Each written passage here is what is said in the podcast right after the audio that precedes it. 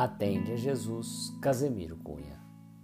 Todo apelo da verdade, do amor, da consolação, é Jesus que te procura à porta do coração. Já pensaste a mão do Mestre que te alivia e te acalma?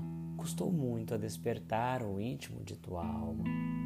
Muita vez foi necessário que visses miséria e dor, a fim de experimentares os bens de nosso Senhor. Atende à voz de Jesus.